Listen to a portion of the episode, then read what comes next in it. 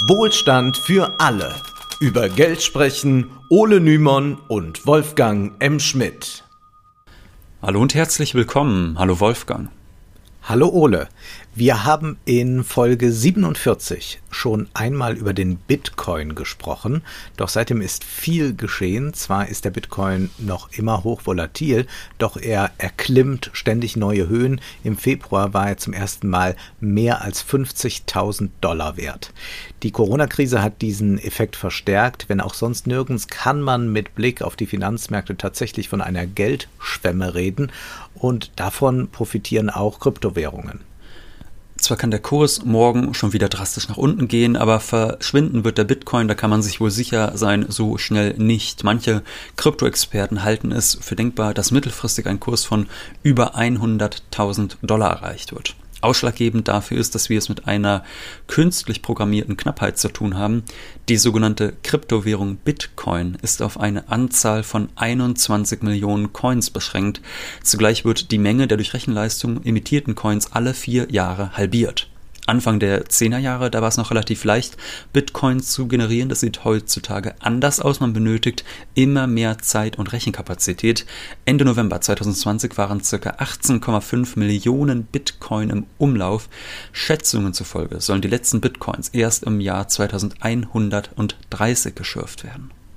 Wenn wir uns jetzt den Bitcoin-Hype ansehen, können wir erst einmal festhalten, alles, was knapp ist, kann zu einem Spekulationsobjekt werden, wenn eine entsprechende Nachfrage vorhanden ist.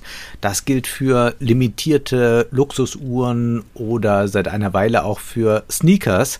Kleine, aber auch große Labels wie Adidas setzen auf limitierte Turnschuheditionen. Oft werden diese dann von Stars designt. Dann gibt es diese Schuhe 20.000 Mal.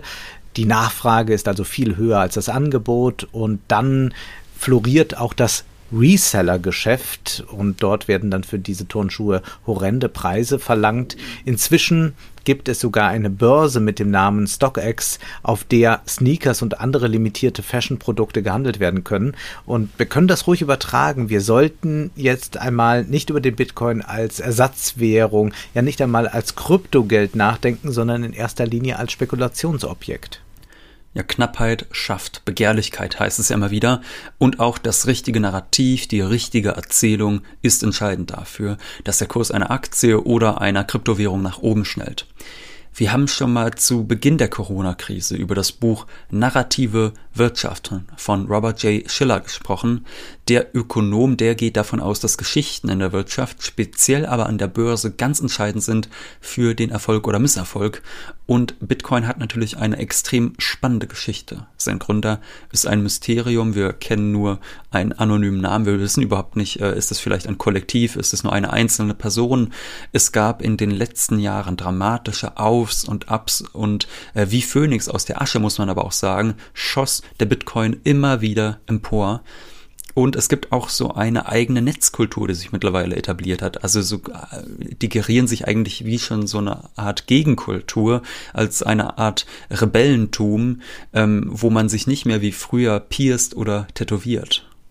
Und teilweise könnte man die Geschichte des Bitcoins auch wie eine Heldenreise erzählen. Nach diesem Prinzip funktionieren ja die meisten erfolgreichen Hollywood-Filme.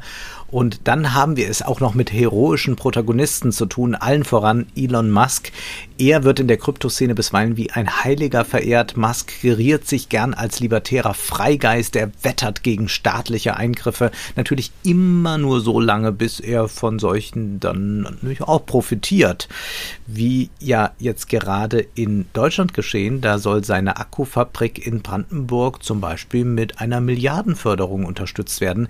Da sagt auch ein Libertäre wie Musk natürlich nicht nein und seine Anhänger scheinen ihm das nicht übel zu nehmen. Sie feiern ihn als Genie, das jetzt auch in der Kryptowelt den richtigen Weg weiß. Tesla meldet am 8. Februar dann, für rund 1,5 Milliarden Dollar Bitcoin gekauft zu haben. Damit steckt Musks Unternehmen rund 8% seiner Barmittelreserven in die Kryptowährung. Nicht alle Aktionäre des Unternehmens zeigten sich davon begeistert. Ja, und außerdem verkündete Tesla bald den Bitcoin als Zahlungsmittel zu akzeptieren und sofort schoss der Kurs dann um 20 Prozent in die Höhe. Wir kommen später nochmal auf unseren guten Freund Elon Musk zu sprechen, aber auch Larry Fink, der Chef der Schattenbank BlackRock, der hat seine Haltung zum Bitcoin mittlerweile geändert. Vor zweieinhalb Jahren glaubt er noch, dass Bitcoin scheitern werde. Nun spricht er davon, dass der Bitcoin ein globaler Markt werden könnte. Inzwischen erlaubt BlackRock zwei seiner Fonds indirekte Bitcoin-Investments. Das treibt den Kurs nach oben, ebenso wie Aussagen von der Investmentbank JP Morgan, wonach ein Bitcoin irgendwann 146.000 Dollar wert sein könnte. Und der US-Vermögensmanager Scott Minert hält sogar 400.000 Dollar für möglich. Der legendäre Börsianer Warren Buffett, der bleibt aber stabil, der ist da skeptischer. Er sagt, wenn Sie Bitcoin kaufen, kaufen Sie nichts, was irgendetwas produziert. Sie hoffen nur, dass irgendjemand noch mehr dafür bezahlt. Das leuchtet ein, dennoch ist das ja nicht ganz ungewöhnlich an der Börse, muss man sagen. Also was macht jemand, mhm. der sich eine Aktie kauft? Da gibt es zwei Motive. Entweder er will Dividende oder er hofft, dass es irgendwann jemanden gibt, der ihm die Aktie für mehr Geld abkauft, als er damals bezahlt hat. Um mehr geht's dabei ja nicht. Und wir haben auch schon mal über den von Stefan Kühl geprägten Begriff Exit-Kapitalismus gesprochen. Das bedeutet, bei Investitionen in Startups geht es häufig gar nicht darum, ob diese Unternehmen eines Tages wirklich mal schwarze Zahlen schreiben und gute Produkte produzieren werden, sondern es geht allein darum, rechtzeitig ein- und wieder auszusteigen. Noch ehe ein Unternehmen jemals produziert, ja selbst wenn es völlig floppt, lässt sich zwischenzeitlich viel Geld damit verdienen, wenn eine Weile lang die entsprechenden Erwartungen genährt werden, der Kurs steigt und man dann seine Aktien abstößt. Der Bitcoin ist derzeit nicht die einzige beliebte Kryptowährung. Sehr gefragt sind zum Beispiel auch Ripple und Ethereum.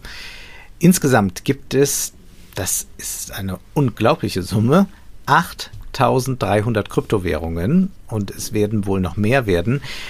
Was wir beim Bitcoin aber sehen können, ist, dass er jetzt insofern vergleichbar mit Edelmetallen ist, als man darauf spekulieren kann. Es geht also weniger darum, ein alternatives Zahlungsmittel zu besitzen.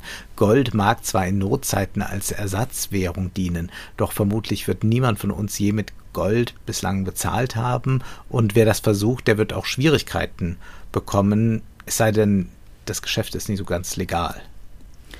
Mit dem Bitcoin wird bislang auch nur in Ausnahmefällen bezahlt. Noch ist die Bezahlung relativ mhm. aufwendig und kaum akzeptiert, auch wenn Tesla das jetzt in Zukunft ermöglichen will. Könnte ja auch passen, dass man sich einen teuren Tesla-Wagen kauft und dann muss man genau einen Bitcoin zahlen.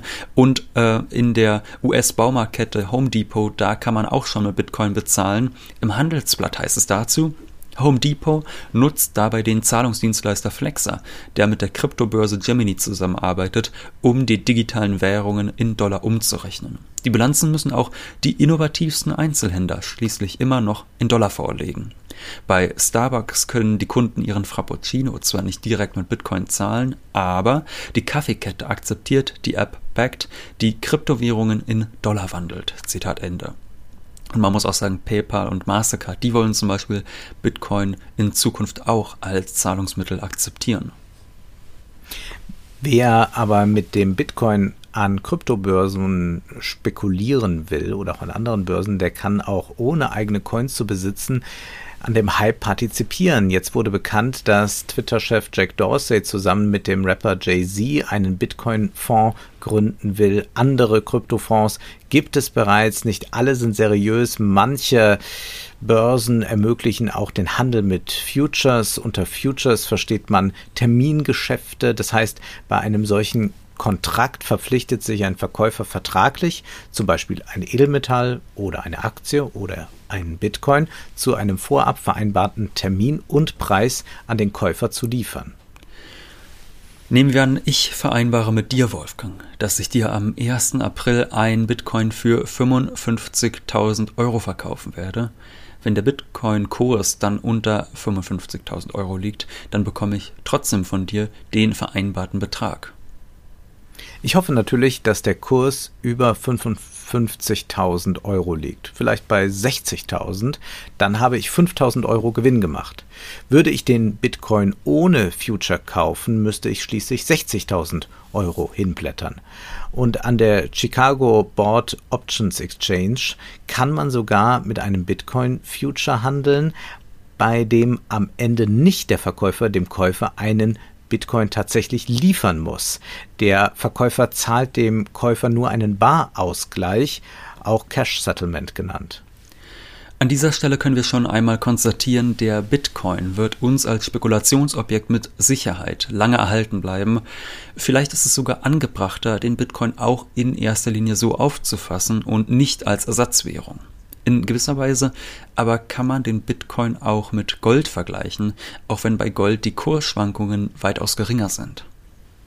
Aber wie ist das überhaupt mit dem Gold? Da würde ja jeder sagen, es ist ja toll, dass es Gold gibt und das ist auch was Schönes und da hat man Schmuck und äh, da ist äh, ein intrinsischer Wert, aber was soll das eigentlich sein? Ich meine, es macht Mühe, dieses Gold zu schürfen, aber braucht man es überhaupt? Nun, es gab in der Zeit einen sehr interessanten Artikel im September 2020. Und zwar schrieb Mark Schieritz da provokant, dass man doch den Goldhandel besser verbieten sollte. Wozu braucht man überhaupt Gold? fragte er sich. Das Metall sei ziemlich nutzlos, nicht stabil genug für den Brückenbauer, Zahlungsmittel überflüssig.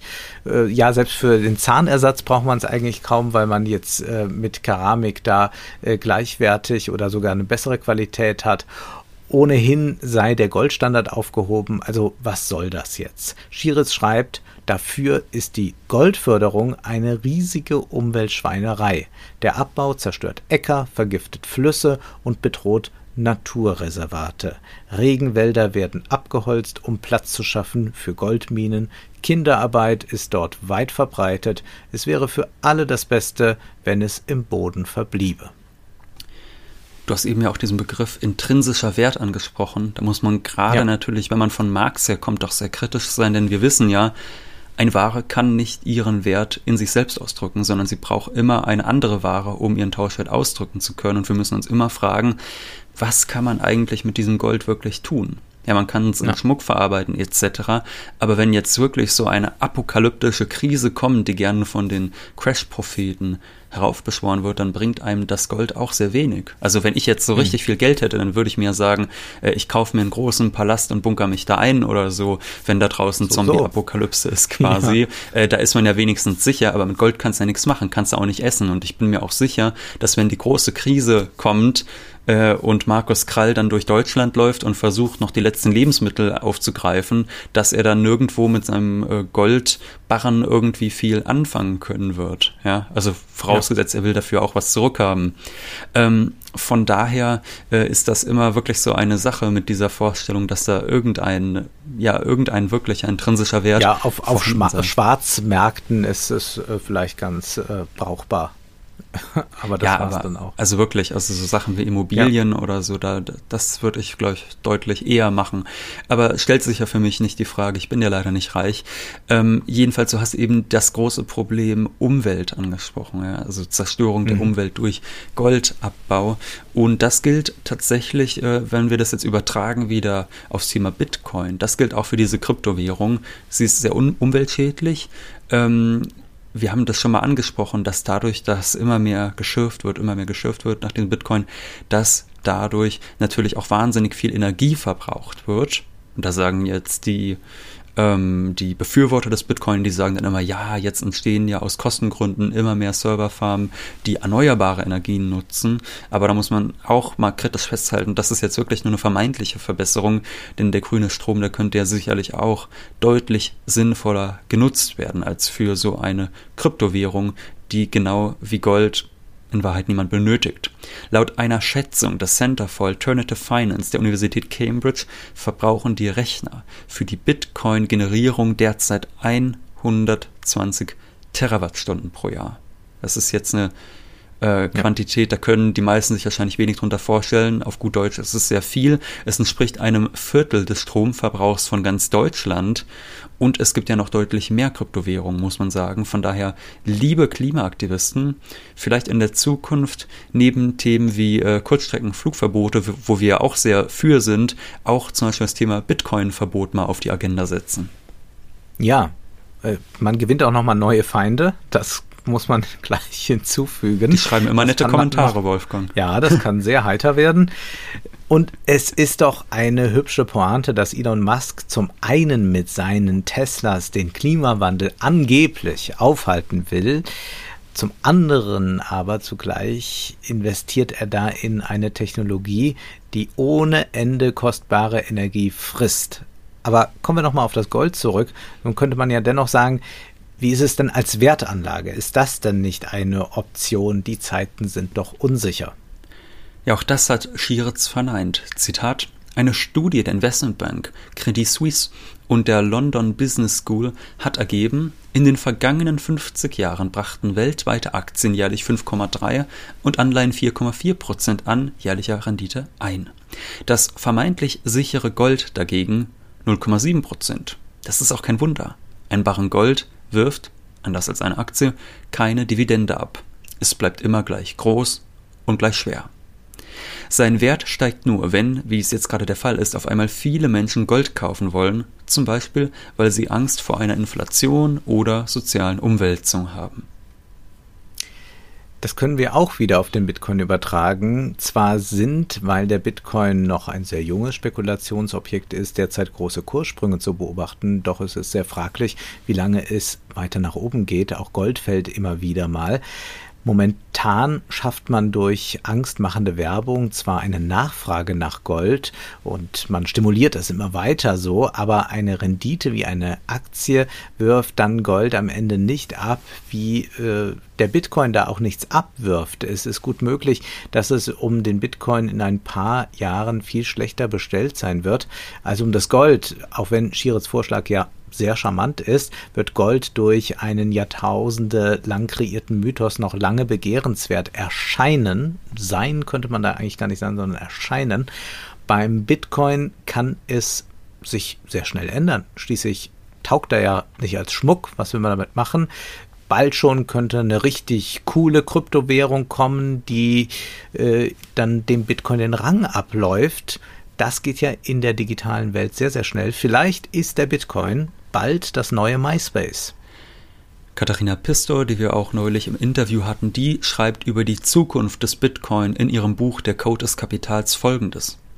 Damit sich Bitcoin zu Geld auf Augenhöhe mit staatlichem Geld entwickeln kann, braucht es einen Sprung in einer anderen Größenordnung und Qualität. Jemand muss bereit und in der Lage sein, ihren Wert zu schützen. Ohne einen solchen Schutzmechanismus letzter Instanz werden Bitcoin und ihre digitalen Geschwister früher oder später abstürzen. Das ist die Logik allen privaten Geldes, der Schuldinstrumente vom Schuldschein über den Wechsel bis hin zu forderungsbesicherten Wertpapieren und deren Derivaten. Und es gibt keinen Grund zu der Annahme, dass dieselbe Logik nicht auch für digitale Währungen gilt.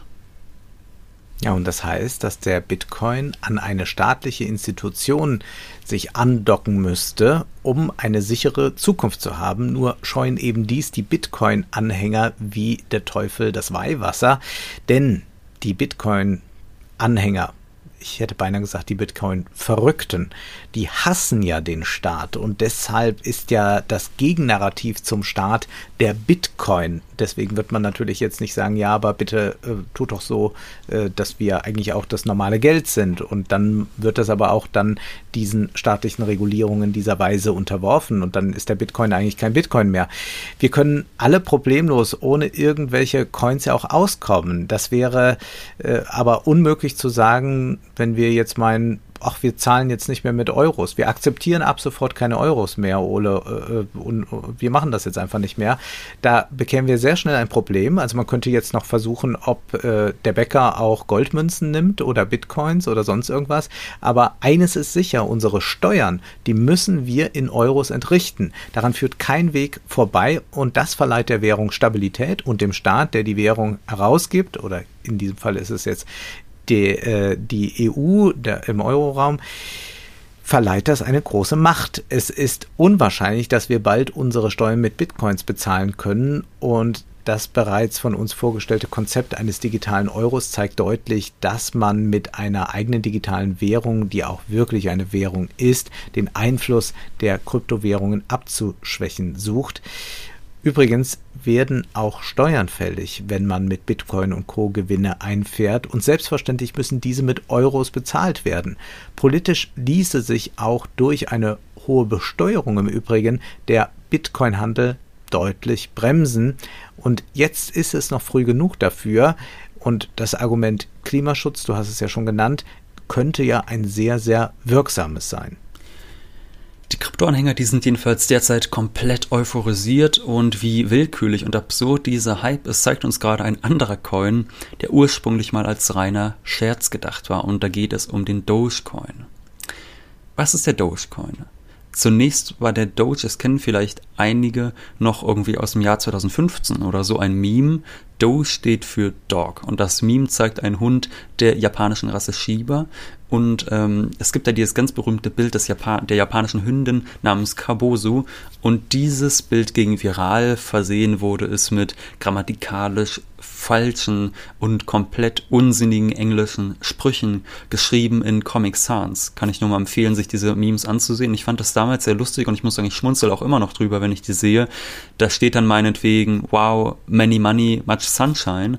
Oder in ein Foto von Putin wird ein Doge reinmontiert und geschrieben steht dann dort Very Politics Much Strong. Oder wenn man zum Beispiel die Wikipedia-Seite vom Doge anklickt, die deutsche Wikipedia-Seite, dann ist da auch ein Bild von so einem Hund und dort steht dann Wow, uh, many readers such knowledge. Herrlich. 2010 startete das so langsam, aber der Siegeszug, der begann dann so richtig im Jahr 2013 dieses Memes.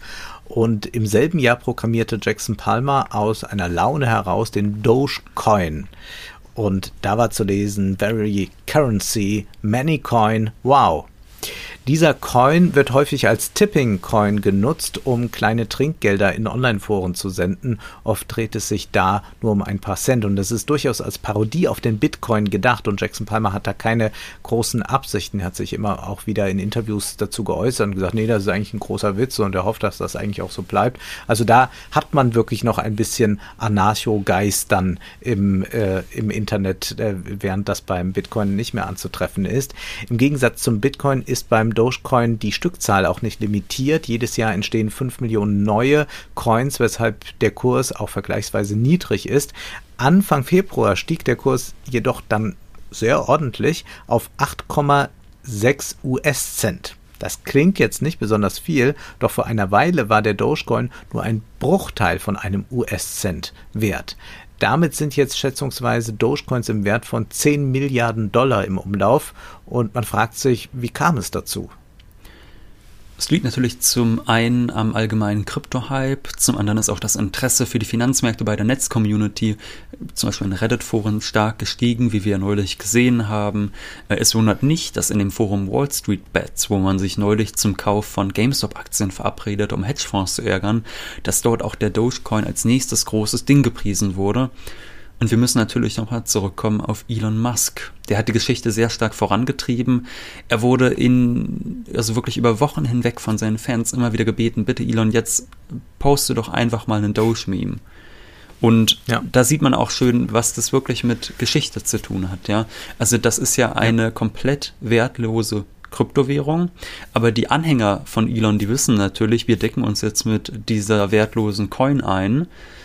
Und dann sagen wir Elon, poste doch mal ein Bild, dann postet er das und dann gibt es auch genug Idioten, die auch einsteigen und die das auch kaufen und die den Kurs nach oben treiben und die uns saftige Gewinne bescheren. Und genau das hat Elon Musk dann auch getan. Er hat ein äh, Bild genommen äh, aus deinem, ein Still aus deinem Lieblingsfilm, Wolfgang, aus Der König der Löwen und das hat er auf Twitter hochgeladen, komplett kommentarlos aber nicht ein Originalstil, sondern alle kennen ja diese Szene, wo am Anfang, wo über den Circle of Life gesungen wird, der Affe Rafiki äh, Simba hochhält. Das kennen ja alle, wie Simba über die Horde gehalten wird und die freuen sich ja, alle. Wirklich, hurra. der berührendste Moment im ganzen Film. Ja, hurra, hier ist der neue König, der uns ja. äh, demnächst auffrisst. Großartig. Und ähm, in diesem Meme jetzt von Elon Musk, da wurde tatsächlich dann das Gesicht vom Affen Rafiki durch Elon Musks Gesicht ersetzt und das. Gesicht von Simba wurde durch das Doge-Gesicht ersetzt und zack, ging der Kurs in die Höhe. Weitere Promis wie der Rapper Snoop Dogg oder auch der Bassist von Kiss, Gene Simmons, posteten Dogecoin-Memes, sodass der Run auf die Digitalwährung weiter zunahm. Neu ist hier tatsächlich die Memifizierung der Börse, was eigentlich nur logisch ist, da virale Hits im Netz ähnlich funktionieren wie Börsenhypes. Der eine steckt den anderen an, sodass immer mehr Menschen Aktien kaufen. Wir sollten nicht vergessen, dass der Begriff Meme von dem Evolutionsbiologen Richard Dawkins in den 70er Jahren in dem Buch Das egoistische Gen geprägt wurde. Unter Mem versteht Dawkins ein kulturelles Gen. Das kann der Refrain eines Schlagers oder der Satz aus einem Kultfilm sein. Und wie ein Virus verbreitet es sich. In jeder Hinsicht leben wir also derzeit in viralen Zeiten und insofern Insofern könnte man sagen, ist die Börse doch ein gutes Abbild unserer Realität. Starke Übertragungsleistung, Wolfgang. Da kommt jetzt auch bei dir nochmal der postmoderne, äh, postmoderne Denker durch, könnte man eigentlich ja, schon. Ne? Also lach nur, lach nur, lach nur. Also ich wünschte, Jean Baudrillard und Virilio würden noch leben. Die könnten sehr, sehr schöne, gute Texte darüber schreiben, über diese Verbindung. Ja, ja, die Memifizierung, die ist neu, allerdings ist das nicht der erste etwas komisch anmutende Run auf Coins. Vielleicht erinnern sich manche an den geplanten Kodak-Coin. Das am Boden liegende Unternehmen wollte 2018 einen eigenen Coin auf den Markt bringen und der sollte hauptsächlich auf Fotografen ausgerichtet sein. Also eine Blockchain-Kryptowährung, die für Zahlungen für die Lizenzierung von Fotos gedacht war. Das Projekt wurde mhm. schnell wieder eingestellt, hat aber trotzdem dafür gesorgt, dass zumindest äh, zwischenzeitlich die Kodak-Aktie kräftig stieg. Und nochmal in aller Munde war, lang, lang ist es her, dass äh, Kodak überhaupt ja. noch mal in der Presse eine Rolle spielte. Es gab damals aber auch noch viele andere Penny Stocks, für die sich zuvor wirklich niemand interessiert hatte, die niemand kannte. Die haben aber was gemacht, die haben plötzlich ihren Namen geändert und haben gedacht, ach, wir gucken mal, wenn wir den Namen ändern und einfach mal das Wort Coin mit reinschreiben, was dann passiert. Ja, und was soll ich sagen? Sofort kamen die Spekulanten angelaufen, obwohl die Unternehmen in Wahrheit überhaupt nichts mit dem Kryptogeschäft zu tun hatten. Und auch da stiegen dann die Aktienkurse. Zum Schluss wollen wir vielleicht noch eine Nachricht loswerden, Wolfgang? Ich glaube, ich spreche da für uns beide, wenn ich sage, liebe Bitcoiner, Ihr tummelt euch ja auch gerne in meinen Twitter-Kommentaren und da freue ich mich auch immer ganz besonders drüber. Das wird immer stumm geschaltet direkt. Ihr seid keine großen Widerständler gegen das System, sondern höchstens dessen Clowns. Das muss man wirklich mal so einfach sagen. Also ich sehe das immer, diese Bitcoin-Dudes, das ist wirklich so ein eigener Menschenschlag, den man eigentlich mal sozialwissenschaftlich untersuchen müsste, der wirklich täglich 3000 Tweets absetzt, nur zu dem einen Thema, nämlich wo steht der Bitcoin, wie beschert uns der Bitcoin die Freiheit vom bösen Staat, vom staatlichen Zwangspapiergeld, wie Roland Bader sagen wird. Es geht immer nur um dieses eine Thema und auch sonst muss man sagen, sieht man bei diesen Bitcoin-Dudes immer ein ganz großes ökonomisches Unverständnis. Also die feiern den Bitcoin ja gerade dafür, dass er begrenzt ist und dass er dann, wenn sich das irgendwann mal einpendelt und es nicht mehr so hohe Schwankungen gibt wie jetzt gerade, eine deflationäre Währung ist.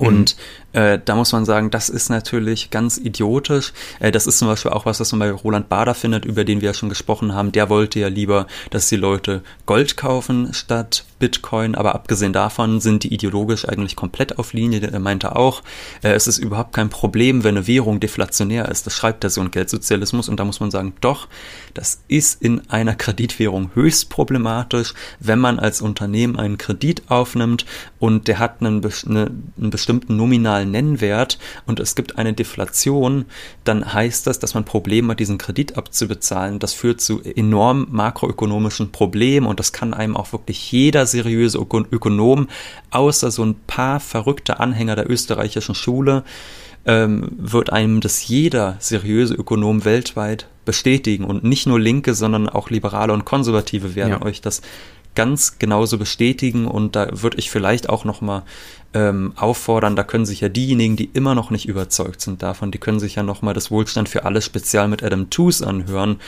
der zur Geschichte der NS-Wirtschaft geforscht hat und der auch ganz klar nochmal darauf hinweist, wie die Deflation, nicht die Inflation, sondern die Deflation der 20er Jahre zum, äh, zur Machtergreifung der Nazis geführt hat. Also von daher muss man ganz klar sagen, diese Bitcoin-Dudes haben ökonomisch überhaupt keine Ahnung und eine wirklich progressive Politik sollte diesen schlechten Scherz möglichst schnell beenden. Möglichst schnell, denn es könnte bald zu spät sein, wenn BlackRock und Co. immer weiter jetzt in Bitcoins und andere Kryptowährungen investieren, werden sie mit ihrer starken Lobby in Washington, Berlin und Brüssel dafür sorgen, dass der sinnlose und umweltschädliche Krypto-Hype weitergeht. Jetzt ist aber erst einmal Schluss für heute, denn Zeit ist Geld. Prosit. Das war Wohlstand für alle. Ihr könnt uns finanziell unterstützen über paypal.me-ole und Wolfgang oder über die in der Beschreibung angegebene Bankverbindung. Herzlichen Dank.